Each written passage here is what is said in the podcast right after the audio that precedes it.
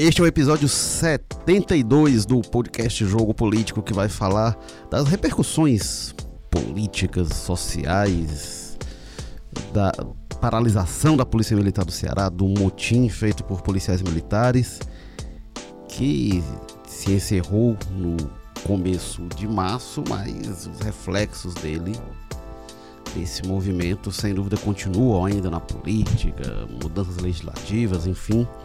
E isso vai ecoar pelos próximos dias, pelas próximas semanas e com certeza vai interferir nas eleições deste ano também. Para falar desse assunto, temos aqui Emerson Maranhão pela primeira vez aqui no Jogo Político.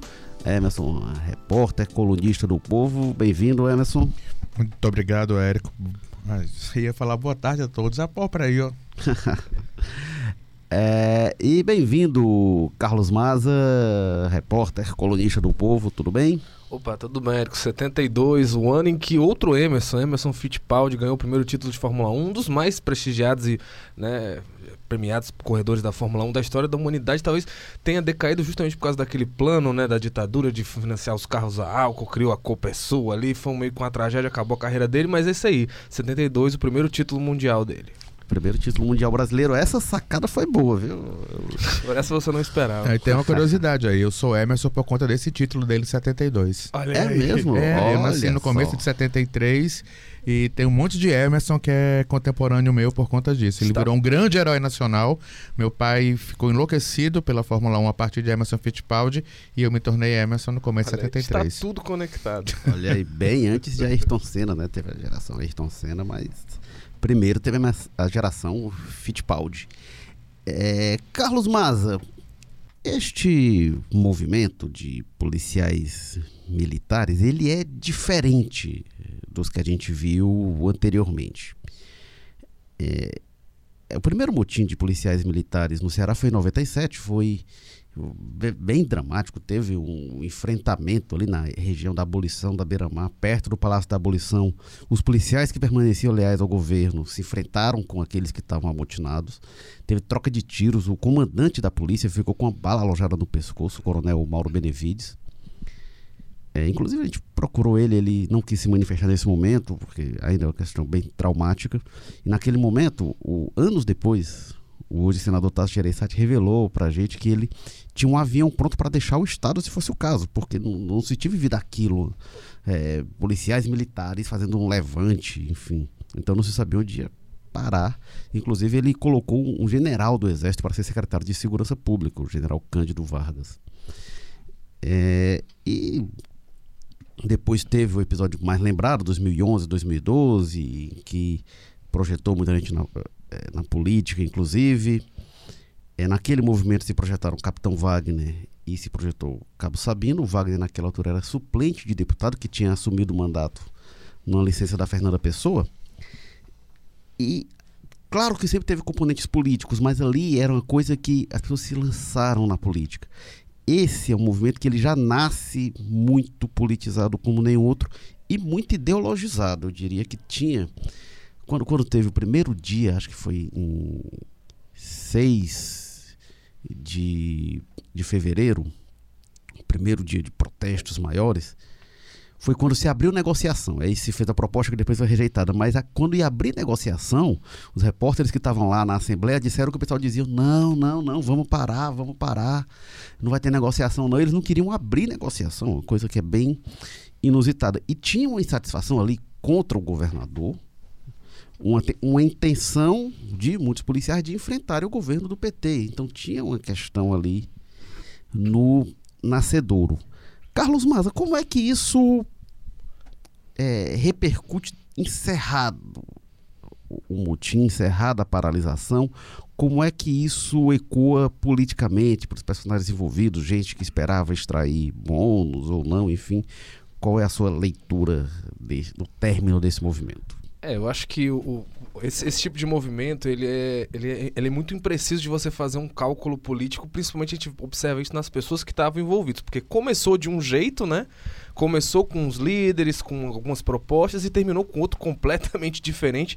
E eu acho que ninguém representa mais isso hoje nessa discussão do que os dois líderes que começaram, né? Que era o Capitão Wagner e o Soldado Noélio, deputado estadual Soldado Noélio, deputado federal Capitão Wagner, que no início estavam bastante à frente disso, era quem falava pela categoria, gravavam aquelas lives, aqueles vídeos falando com esse pessoal. O Noélio, principalmente na Assembleia, Noélio, né, mas Exatamente. ele insuflou a coisa e depois, claramente, ele Não, perdeu é, o controle. Eles né? vão ali para metade, quando começa a ter aquelas manifestações maiores, né? Uma semana antes da terça-feira que teve a paralisação, o, o, capitão e o Noélio se sentam com o pessoal do governo, fecham um acordo, anunciam chorando numa live, né, numa transmissão, olha, uma vitória da classe. Aí vem a categoria de base e diz: não, a gente não aceita isso, não. A partir daí, né, já é uma reviravolta, uma virada de mesa grande. É, o capitão e o Noel nunca mais tiveram o protagonismo que, é, né, que, que tinham até então. E a gente vê que toma à frente aí essa figura do Cabo Sabino, que estava meio apagado. A ironia das coisas, né? Cabo Sabino que tinha caído justamente porque rompeu com o capitão Wagner para apoiar o governo do Camilo Santana. Ressurge das cinzas depois de perder a reeleição. Ressurge como líder o, radical, é, né? Radical, né? Com acusações de que né, teria financiado o motim, inclusive, enfim, que ainda são questões aí que estão sendo apuradas, não dá pra gente falar certamente. Mas mas lembrando muito isso que você falou, né? De que ah, os movimentos eram muito diferentes. Tem a, aquela velha parábola, né? De que o homem nunca bebe a água do rio, a mesma água, porque nem o rio é o mesmo, nem o homem é o mesmo. E a gente viu que nos últimos 10 anos o Brasil viveu um momento de polarização, de transformação, de radicalização dos ânimos muito grande. E era muito inocente imaginar que isso não ia se refletir né, num, num movimento tão estável, tão né, complicado quanto essas mobilizações de policiais militares. Né? Mas é interessante porque o Sabino ele assume esse protagonismo, mas o movimento termina contra a vontade do Sabino, o voto contrário do Sabino, que não queria ir à base, mesmo assim, a prova, e ele disse: vocês assinaram a minha demissão. É, faz aquele discurso inflamado ao, ao fim do resultado, né? Pois é, então foi um processo de demolição realmente dos Sim. líderes dos policiais, e, né? E só concluindo essa questão, é que a gente viu também esse movimento que transferiu muito para as patentes mais baixas, né? Cada vez mais é, é, um movimento de jovens, esse talvez seja o mais jovem de todos que se registrou. Só tinha basicamente soldados dos 230 afastados, 150 eram soldados e 50 quase eram cabos. Então você via que era gente ali. A gente até deu uma reportagem que quase a metade dos policiais afastados sequer tinham completado o estágio probatório da Polícia Militar. Então é um movimento que com certeza já nasceu dentro dessa polarização, já nasceu dentro desse estigma. E o que a gente via andando no, nos meios era muito isso, era uma questão muito, né, do, do Bolsonaro mesmo. Você você via uma questão do bolsonarismo, do confronto contra o governador do PT, os líderes, né, principalmente os mais animados, lá em Sobral, o sargento Ailton é um, né, um cabo eleitoral fortíssimo do Bolsonaro e teria que ser muito né, inocente ou até alguma intenção errada para dizer que isso não tem nada a ver uma coisa com a outra. É claro que essa mentalidade né, é, acirra os ânimos ainda mais, porque esse pessoal não queria negociar, eles estavam lá, não, mas é o PT, e a gente via isso, né, nas, apesar de que algumas lideranças negam que teve esse componente, era o que se via muito claramente né? Nos discursos do pessoal, no, nos ânimos mesmo. Esse é um aspecto que eu acho muito interessante dessa, desse mutim, Érico e Maza, que é o, o, o, seguinte: o que começa com o silêncio do, do presidente, do, do Jair Messias Bolsonaro, a respeito do mutim. O mutim em nenhum momento foi alvo de crítica do e, presidente. E jamais né? foi chamado assim, né? É, nunca foi chamado assim por ele.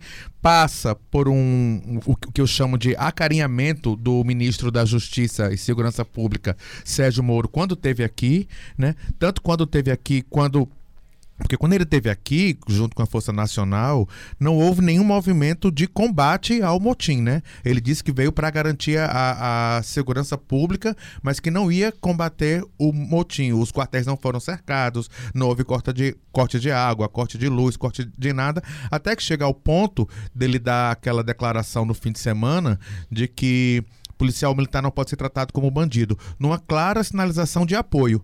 E chega ao máximo, assim, que para mim foi foi o máximo que se podia esperar com a declaração do comandante da, da, da Força Nacional no último domingo, chamando o, os manifestantes de guerreiros e de gigantes e que estavam entrando para a história ao, ao paralisar as atividades da Polícia Militar no Ceará ao longo desses 13 dias. É curioso que um, dois dias antes disso aí, o Moro estava apoiando a ação na justiça criminal contra punks, né, roqueiros que fizeram um pôster que mostrava o Bolsonaro empalado. Aí você vê como são as coisas, né?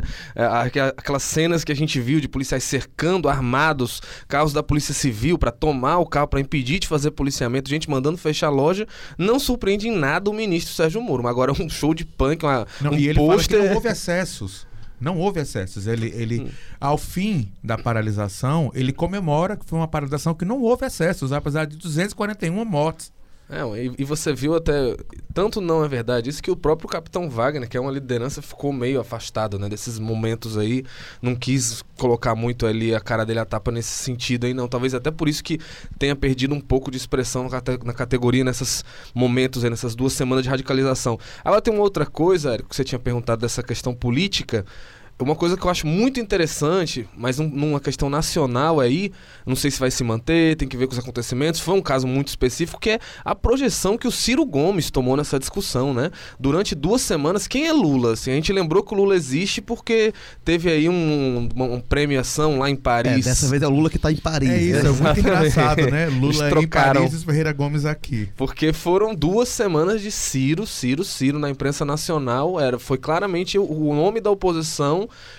que e até o próprio Ciro radicalizou contra o Bolsonaro. Se antes ele dizia que ele era um irresponsável, que os ministros, ele, ele focava mais nos ministros da crítica, nessa vez ele estava chamando de debilóide, vagabundo, xingando os filhos, chamou o Carlos de libélula deslumbrada, enfim, aqueles xingamentos bem criativos do Ciro.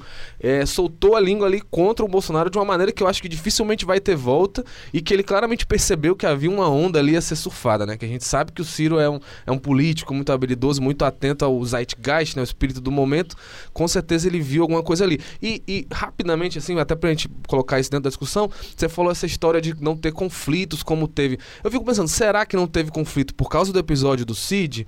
Porque ali foi uma virada de página. Se não tivesse tido aquela história da retroescavadeira, do Cid baleado, que trouxe a, a, a, o exército para cá no outro dia, será que a gente não teria vindo, visto um, um, né, um final dessa história bastante diferente do que a gente viu? É, é, é difícil projetar realmente. Agora, só pegando a questão que o Maranhão apontou do Moro, Maranhão, o que eu fiquei me perguntando era assim, se é, é ele não deve ter tra tratado como criminosos os policiais amotinados. O tratamento que o governo dá, a, e desde antes de estar no governo, né, o tratamento nos discursos, enfim, a sem terras que ocupam fazendas, por exemplo, é de criminosos. Os policiais amotinados ocuparam quartéis da Polícia Militar, ocuparam batalhões da Polícia Militar, que em alguns municípios são os únicos que atendem vários municípios da região, por exemplo, o caso de Sobral, não tem outro. Então, quando você toma aquele quartel, você inviabiliza o funcionamento da segurança pública naquela região. É, em Fortaleza, eles tomaram a escola. A escola foi, e as aulas foram impedidas de ser realizadas. Então, tomaram viaturas, esvaziaram é, pneus de viatura. Então, será que isso é menos grave? Será que, que o ministro Moro acha isso menos grave do que é, é, os sem terras que, que, que, invadem uma fazenda que muitas vezes eles consideram improdutiva, inclusive? E detalhe, é um governo então, que não tem muita pressa greves, né? É, aí o Bolsonaro, naquela live, disse para o Camilo: governador, negocie com, com, com sua polícia. Aquilo ali, eu acho que foi bastante infeliz. Aquilo foi na quinta-feira. O motim terminou no domingo. Quando o Bolsonaro diz negocie com sua polícia, estava tendo negociação, estava sendo levada uma proposta lá, a notícia da, da fala do presidente chega lá, causa um alvoroço e pouco depois da proposta que tinha chegado foi recusada. Também é uma coisa que a gente não tem como saber mais até que ponto é, o movimento ter acabado de receber um respaldo, uma declaração de apoio na prática do presidente da República, os deixou fortalecido para dizer: não, essa proposta a gente não quer deu força para eles rejeitarem a proposta. Isso é uma questão que. E isso que você fala, mas aí eu me pergunto também se fosse uma greve de professores. Professores de, de um sindicato eventualmente filiado à CUT. E aí os professores deixam de dar aulas, as crianças ficam sem aula, o que para mim não é uma emergência menor do que o Estado ficar sem polícia. Os estudantes ficarem sem professores. Será que o presidente Bolsonaro ia dizer, governador, negocie com os professores, que é importante voltar às aulas, enfim? Será? É, são dúvidas que eu tenho dessa questão toda. É, acho que nesse caso aí mandariam a polícia, né? eu acho que a gente não pode deixar de lado, há que se levar em consideração que a carreira política de Bolsonaro ela começa com a reivindicação de aumento salarial para militares. Isso. E ela se construi, se constrói ao longo de mais de duas décadas com essa bandeira. Era a questão corporativa dos militares. E aí, até tem gente que não entende, né? Pô, por que, que policial militar não pode fazer paralisação e tal? Aí, o pressuposto da organização militar, e aí o Carlos Maza é filho de, de militar, sabe disso? O pressuposto da organização é a hierarquia. Então, e a estrutura hierárquica é muito clara. E mais até do que a hierarquia é a disciplina, né? Pois é. Existem é. regras, normas para serem seguidas até quando não tiver ninguém olhando. E aí, por que que é, é complicado você pensar numa paralisação? Imagina o exército que faz o controle de fronteiras e tal. O exército de um país entra em greve. E aí deixa esse país vulnerável. Pensar no Brasil, o Brasil que tem uma diplomacia pacífica e tal, historicamente pacifista, a gente talvez não tenha a dimensão disso. Mas vamos pensar em outro exemplo. Imagina o exército dos Estados Unidos fazendo greve por duas horas que sejam por meia hora que seja. Os Estados Unidos parou, está em greve. Dá para entender o que, que como isso é complicado? Os policiais militares estão nessa estrutura militar também, que muita gente, inclusive, discute. Muita gente, quando se falar, ah, polícia militar devia poder fazer greve. Bom, essa discussão que, que entra em pauta da né? desmilitarização, né? Que, que muita gente é, é, da esquerda, inclusive, fala de desmilitarização, enfim, que teria ônus e, e bônus envolvidos. Mas, então, essa é realmente a, a, história do Bolsonaro, né? Episódios bastante polêmicos naquele início, né? Questões que ele respondeu, e aí ele se elege pela primeira vez em 88, vereador, e aí ele foi reformado como, como capitão. Tem realmente agora uma, uma questão que é assim, essa questão do Bolsonaro Moro, o Ciro se colocando como antagonista. O Ciro, inclusive, mas está com uma presença mais intensa, né? Ele grava, colocando sempre vídeos nas redes sociais, com a frequência que ele não costumava fazer. Claramente ele percebeu essa oportunidade. O governo Camilo, é, o Camilo fez gravou também seu vídeo e aí agradecendo o governo federal, agradece o exército, mas foi uma coisa um pouco de passagem. Me chamou a atenção na fala dele a, o agradecimento à solidariedade dos governadores é, ele dos não cita estados. nominalmente nem Bolsonaro nem Moro. Não, não cita. Cita que foi importante e tal, não sei o quê, mas na hora dos agradecimentos ele não chega a citar. Agradece a Polícia Civil, PFOS, os policiais militares que seguiram trabalhando. E eu achei interessante quando ele fala solidariedade dos colegas governadores, porque isso gerou realmente.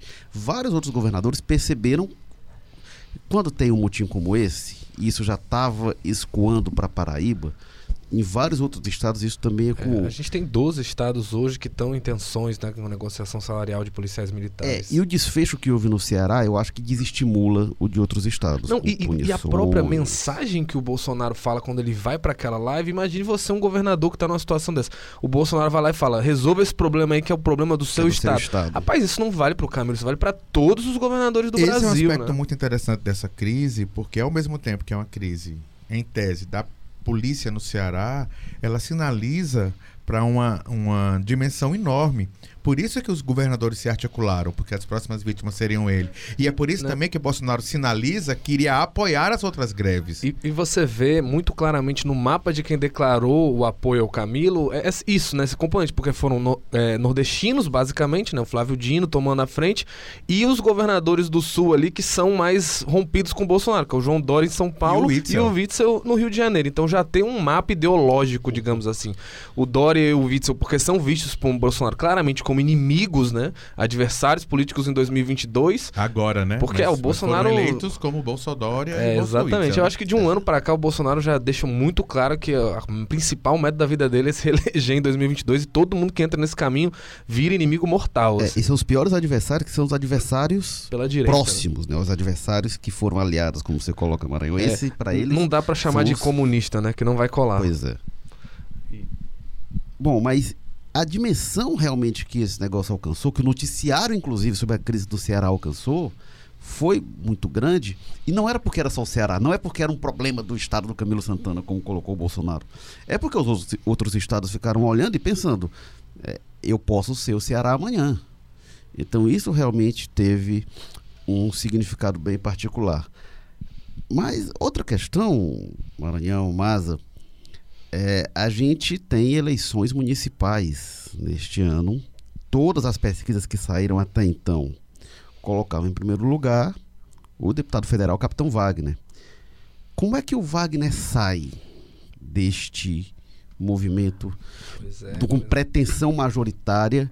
O, o, Capitão Wagner, ele foi mais votado depois da greve de 2012, né? O motim lá, paralisação 2012, 2011 para 2012, na virada. Ele, ele era suplente de deputado, se torna o vereador mais votado da história de Fortaleza. Depois, deputado estadual mais votado do Ceará. Depois, aí concorre a prefeito de Fortaleza. Na sequência, vai para o segundo turno. Perde para o Roberto Cláudio. 2018, deputado federal mais votado do Ceará. É, e aí tem este movimento da forma como foi. Como é que ele sai dessa? É, é, é, muito difícil fazer uma análise precisa assim dos efeitos políticos diretos disso com relação ao resultado da eleição em si. Porque a gente vê, por exemplo, no Brasil, principalmente no executivo, tem uma tendência de que se polariza entre dois candidatos, acaba que muita gente, não, eu não gosto do Roberto Cláudio, eu sou contra. Quem tem chance de ganhar é o Capitão Wagner, vai no Capitão Wagner mesmo. A gente viu isso em 2010, quando teve aquele movimento doido, né, da Marina, do nada cresce muito e de repente ela esvazia de volta pro Oeste. Aquilo ali não eram pessoas que confiavam na Marina ou no Aécio 2014, Neves. 2014. É, 2014, na reeleição, desculpa. É, ali não eram eleitores de nenhum nem outro, eram pessoas que queriam derrotar Dilma Rousseff, né? Então a gente viu esse movimento muito claro e hoje, ainda, apesar disso tudo, o Capitão Wagner ainda é o candidato com maior chance de derrotar o, o Roberto Cláudio, até pelo recall, pelas pesquisas e tudo mais. Agora, uma coisa que eu acho que já está sedimentada e que é péssima para o capitão, que com certeza a base aliada está rindo à toa, é que eu acho que dificilmente esse ano a polícia militar vai se engajar na campanha do Capitão Wagner na forma que a gente viu.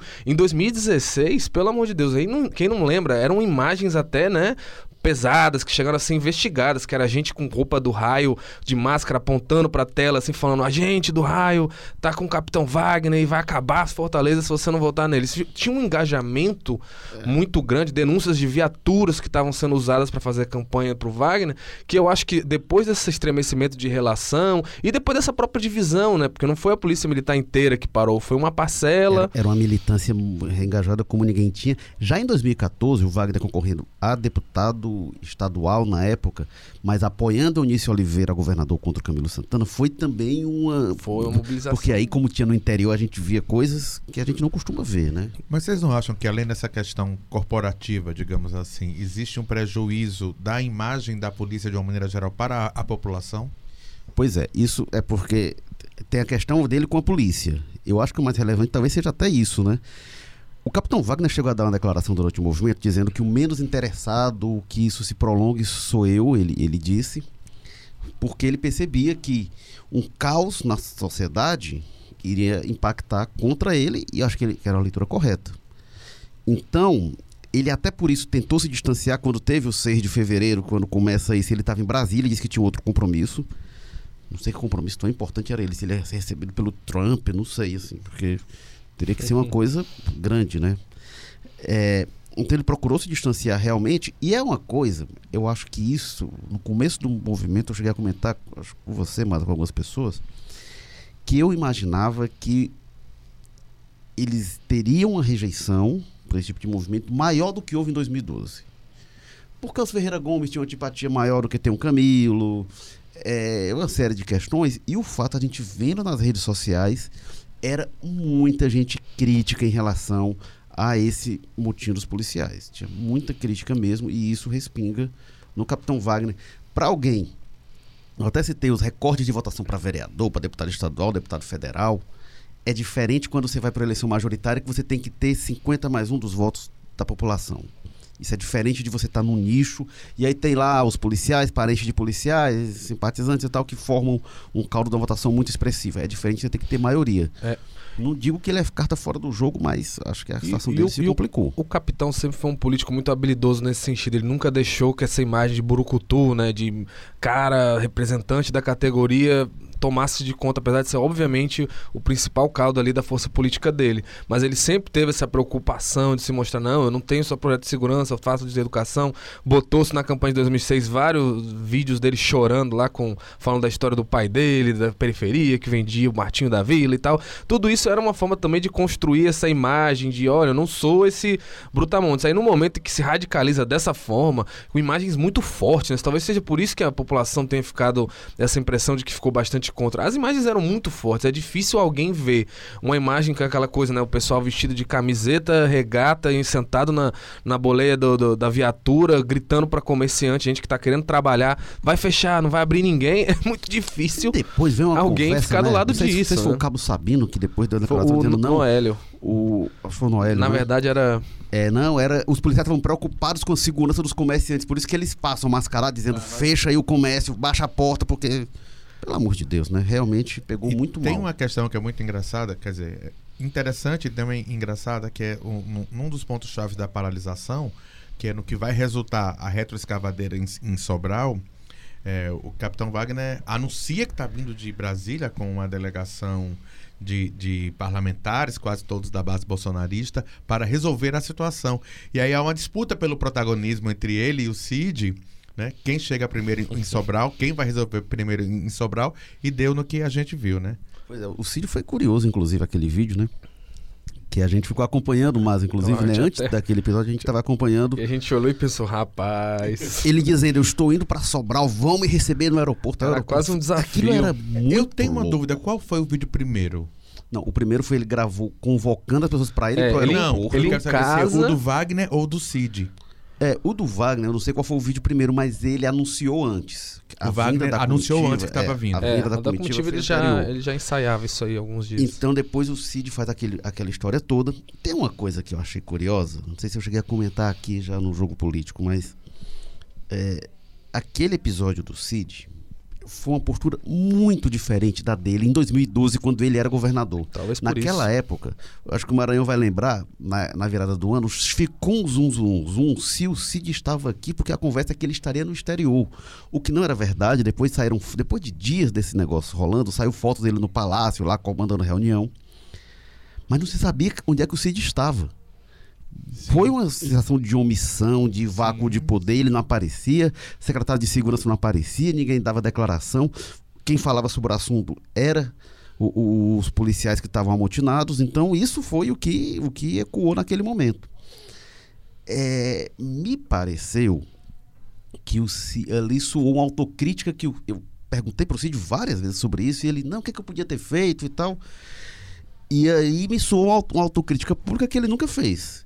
Que é o que, que eu podia ter feito? Agora ele pensou, eu podia pegar uma retroescavadeira e entrar no quartel. Rapaz, talvez seja melhor ele parar de pensar, deixa. É, eu acho que ele pode encontrar o meio termo, né? Inclusive, o Ciro, numa, numa das entrevistas dele do pós, pós retroescavadeira, ele, ele coloca isso como uma das possibilidades de justificativa para o irmão ter avançado é, é, sobre os policiais, era ter sido um arrependimento pelo comportamento Ah, ele apático. chegou a falar É, isso? chegou foi? a falar isso, de 2012. E é Ah, complicado, Não né? sei se foi isso, mas pode explicar. Muito complicado, né? Você- porque você tá arrependido, você. É, o próprio Ivo, o Ivo estava em Minas Gerais fechando alguma coisa, e ele vai nas redes sociais, num post também com a força, com energia, que em 2012 o Ivo era chefe de gabinete do, do irmão, e também foi lá naquela coisa, realmente, da postura como foi naquele momento. Eu fiquei me perguntando, o Cid deu algumas declarações de que, de hipótese alguma, será candidato a prefeito de Fortaleza e tal, antes do episódio. E eu, ah, ah, inclusive, conversei com gente da prefeitura, assim, ó, não, o Cid não é cara de duas palavras, ele diz isso, você não vê ele dizer uma coisa depois fazer outra, não é a trajetória dele. Ele pode até não dizer. Até que ponto levar dois tiros no peito pode mudar isso? Até que ponto Virou esse pessoal, né? episódio da Virou retroescavadeira pessoal, né? E os Ferreira Gomes Leva- adoram seguir a Alvoreto. leva o antagonismo dele com esse grupo dos militares que o Ciro há muito tempo acusa de ser miliciano e com o capitão Wagner, leva isso para um patamar que será que se o Cid ver, rapaz, vai ser eleito prefeito de Fortaleza, capitão Wagner? E para não deixar eu vou ser candidato, será que isso é, eu, é uma coisa que pode acontecer? Duas coisas que eu acho. Eu acho, primeiro, bem possível isso, porque a gente sabe como é que é que pensam os Ferreira Gomes. Muitas vezes é assim no estômago mesmo, é no, no sentimento, né? É, e inclusive eles devem achar que eles têm esse sentimento muito bem aguçado, porque várias vezes que agiram dessa forma acabaram se dando bem, né, politicamente. O Lula tá preso babaca e, e, e afins. É, mas eu acho assim que seria meio complicado para eles, justamente agora que o Capitão Wagner tá enfraquecido, tentar polarizar ainda mais, né, radicalizar o acirramento. Eu acho que o Roberto Cláudio tá melhor se ele apostar naquela fórmula de vender as obras dele, de dizer que foi o prefeito que mais fez coisa na cidade e tudo mais, mas enfim, previsibilidades da política cearense. Agora, segunda coisa. Quem já percebeu que o Capitão Wagner sai fragilizado aí, me parece que é o Geraldo Luciano, né? Que tava naquele vai, não vai, nunca deu uma declaração firme de ser prefeito de Fortaleza candidato mesmo, né? Sempre aquela coisa, não sei, talvez. Apareceu aquele CFO ali da AP Vida, foi convidado pelo grupo para ser vice-presidente lá da diretoria, se afastou do processo do novo para ser candidato. Aí o Capitão Wagner, né? Sai aí machucado dessa história, ele, opa, já dá a primeira é, declaração. É, verdade Sou se, candidato, é, hein? Verdade se diga que esse vai não vai dele vem de alguns meses, né? Assim, esse ah, vou, não sei se Desde vou, início, como é que né? vai e tal. Mas realmente, quando vem uma coisa assertiva, foi no meio realmente dessa crise do Capitão Wagner. E me chama a atenção que Roberto Cláudio, e não só Roberto Cláudio, a prefeitura, inclusive o vice-prefeito Moroni Torga. Vamos lembrar que no meio dessa crise da segurança, o vice-prefeito de Fortaleza é o Moroni Torga. O cara que na década passada foi quem mais falou de segurança dentro, xerife, da, né? dentro da política é. no Ceará. Ia trabalhar na Câmara dos Deputados armado, né? Ficou bem quietinho. A minha impressão é que o Roberto Cláudio disse: Não vou me meter, que eu não sei como é que isso vai terminar. O que, é que pode dar isso? De qualquer forma, vou deixar aí o Capitão Wagner derreter com essa crise aí. Me parece a estratégia tenha sido esta. Vamos é, falar ele se aproveitou de... que o epicentro geográfico se deslocou para Sobral, né? Se a crise tem um lugar, essa crise de segurança pública, no é Brasil o Sobral. inteiro, é Sobral virou, né? Já teve coronavírus, suspeita, é um, uma megalópole daqui. No... Oh, mas agora me diz uma coisa, eu, eu tava me perguntando. É, a gente fez esse histórico, né? Que o Capitão Wagner e o Noélio saíram mal naquele momento, que tentaram negociar uma proposta e não rolou, e depois o Sabino emerge e tal. Com o desfecho, que eu diria que foi ruim. Me, me parece claro que para os policiais era melhor ter feito o acordo lá atrás do que nessas condições. Rapidamente, uma coisa que fortalece muito isso é o diretor da Força Nacional, o coronel, né? Aguinaldo, Aginaldo, que estava lá. Você vê que o discurso dele é claramente de, né? Aquela coisa meio parece uma elogio de, de, de, funeral. É tipo, vocês não são covardes, aceitam isso aí, pessoal, que vocês não são covardes. É quase um, né? Vocês perderam, mas ó, ó o lado bom, parecia Só isso. Uma derrota política, né? E aí, depois disso, eu fico pensando até que ponto, não sei se no imediato, mas essa categoria dos policiais, esse grupo que aderiu ao movimento, eles fazem uma releitura disso. E aí, de, de que forma isso de repente pode reabilitar o Noel e o Wagner, dizendo, rapaz, a gente devia ter escutado esses caras lá atrás, porque olha aí o que que deu. E pode fragilizar o Sabino. Não sei se vai ficar uma coisa, não, o Sabino é que lutou com a gente e tal. É. Ou se vai haver uma releitura em relação a isso. É um, é um bom questionamento. Realmente, a, a, agora é muito difícil fazer qualquer previsão, porque eu acho que os ânimos estão muito acirrados ainda, então tende-se muito mais a ficar com essa coisa do estômago. Não, o Sabino estava lá com a gente, estava no 18 Eu acho que, pelo menos no momento inicial, isso vai claramente prevalecer. Mas agora a gente tem que ver também como é que vai ser a resposta do governo Camilo Santana. Porque é, o Camilo sugere aí que ele vai atrás desse pessoal, né? Tipo, é, teve esse discurso aí, nessa derrota honrosa dos militares, do Camilo dizer não, vai ser respeitado aí o contraditório, ampla defesa. Meu amigo, isso já é. Isso já é, tá na Constituição é, Federal, é o mínimo. É o mínimo o Camilo não poderia deixar de fazer isso ou falar outra coisa. Então, me parece muito mais que no final não teve anistia nenhuma, não teve recuo de nenhum do governo. Eles só fizeram botar ali um louro, botar um, um, né, um, umas coisas ali para enfeitar, para dizer que tá bonitinho, que tá não sei o quê. Mas a princípio a ideia que dá, olhando aí essa, esses momentos finais, não sei se na prática vai se arrefecer os anos, vai voltar atrás, mas é que ele vai atrás desse pessoal. E a gente viu aí tem ainda, ainda está muito silenciosa para o resto da população, né? e é até bom não, não colocar nomes para não, né, às vezes, mexer nesse equilíbrio, mas tem lideranças novas despontando na Polícia Militar, aí tem soldados aí com pouco tempo de corporação que nessa coisa aí foram de ter mil seguidores nas redes sociais para ter 30, 40 mil. E saber qual vai ser a projeção desse pessoal na eleição, que tipo de discurso eles vão né, levar para a categoria, porque pelo que eu tô vendo ainda, eu tô acompanhando esse pessoal, ainda estão bastante radicalizados, ainda estão com essa coisa do Bolsonaro e que o inimigo é do PT. É, então é muito difícil saber como é que isso vai se arrefecer. Mas a preço de hoje, eu apostaria muito mais que é quem estava com a gente lá, tá com a gente. Então é meio complicado pro Capitão Wagner e pro Soldado Noélio. Só voltando a essa história aí do, do comandante Aginaldo, que é da comandante da, da Força Nacional aqui no Ceará, é, ele, ele circula com muito trânsito no primeiro escalão do bolsonarismo, né? Só deixando isso claro, É. assim, que esse discurso de afago Exatamente. aos, aos, aos, sei lá, aos am- amotinados, ele, ele vem de, de, de um comandante que é casado com a Carla Zambelli, né? Que é da primeira hoste, deputada federal, exatamente, do E é- Bolsonaro. É importante um histórico, né? Quem é o coronel Aginaldo de Oliveira? Um coronel da Polícia Militar do Ceará, tinha um bom trânsito com a alta cúpula da polícia daqui, foi comandante, né? Titular do Comando de Policiamento Especializado até janeiro desse ano, teve em todas as Do, gestões. do ano passado, não. É, não, é 2019 isso, do ano passado. É que virou o ano, a gente acabou de passar o carnaval, ainda demora pra atualizar a CPU aqui.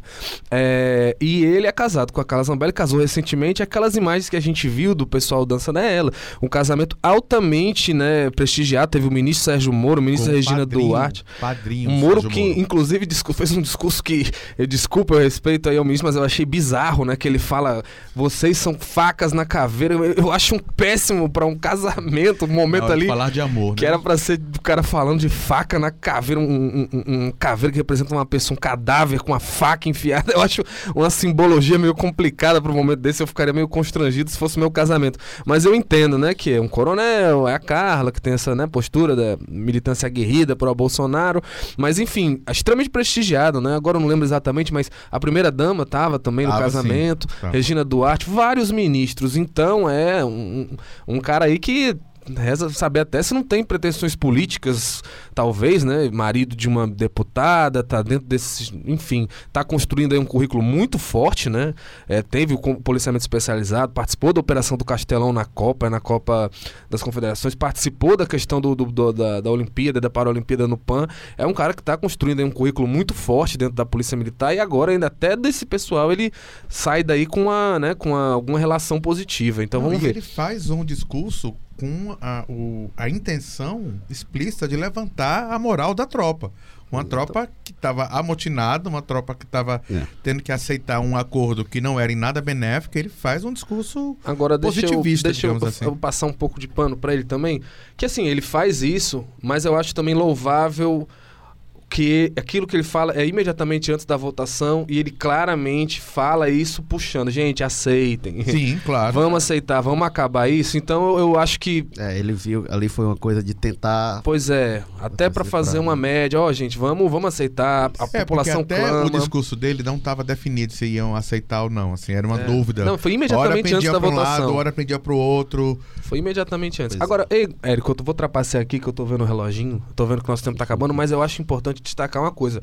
O troféu aqui, dá um troféu e responsabilidade pra parte da oposição aqui no Ceará com relação a isso. Não pro Capitão Wagner, pro Noélio, que enfim tiveram ali, tentaram negociar. Muitas vezes quem botou a imprensa pra dentro pra negociar foi o soldado Noélio, parabéns, foi, um, né? Foi importante essa interlocução, inclusive. Mas principalmente para os deputados estaduais André Fernandes e o delegado Cavalcante, que tiveram uma postura muito complicada nesse evento para os meus olhos. Não só pela questão, não é pela questão de ter apoiado lado ou outro, mas o delegado Cavalcante é, espalhou fake news, subiu na tribuna da Assembleia para dizer que o carnaval estava tri- na cancelado. tribuna. Na tribuna da Assembleia, com base numa mensagem de zap que estava circulando, que era totalmente falsa, que tinha o logo da Secretaria de Educação, era tão mal feita. E ele sobe na ter um tribuna da nível- Assembleia, fala isso. Não O pode André- chegar uma coisa e levar pra tribuna da Assembleia dessa forma. Tem que ter responsabilidade. Exatamente. E o André Fernandes pediu vista da proposta lá dos militares, claramente só para né, atrapalhar o processo. Enfim, eu acho. Aí eu já acho até mais do jogo, né? Porque. É, mas eu acho, eu acho uma responsabilidade, é um, porque tava se. Ardio pre, previsto e, pre, e, previsível, mas o comportamento dele nas redes, para além disso, é condenável. Pois é, que era uma questão que estava se voltando ali com urgência, justamente porque a partir da sexta-feira o Estado não teria mais segurança. Ele não, vou adiar aqui para tumultuar e atrapalhar esse processo, eu acho um pouco irresponsável, sabe? Jogo Político, episódio 72, que teve na técnica Kleber Galvão, edição e produção Mariana Vieira, publicação João Vitor Duma, o editor-chefe do Jogo Político é o Tadeu Braga, o editor de política ainda em suas longas férias é Walter George, diretores executivos de jornalismo Ana Nadaf e Eric Guimarães, diretor-geral de jornalismo Arlen Medina Neri, obrigado Carlos Maza. Opa, sempre um prazer. Obrigado, Emerson Maranhão. Foi massa, obrigadão. Um Emerson Fittipaldi, né? Descobrimos hoje. Eu sou Érico Firmo e na semana que vem a gente tá de volta. Até lá.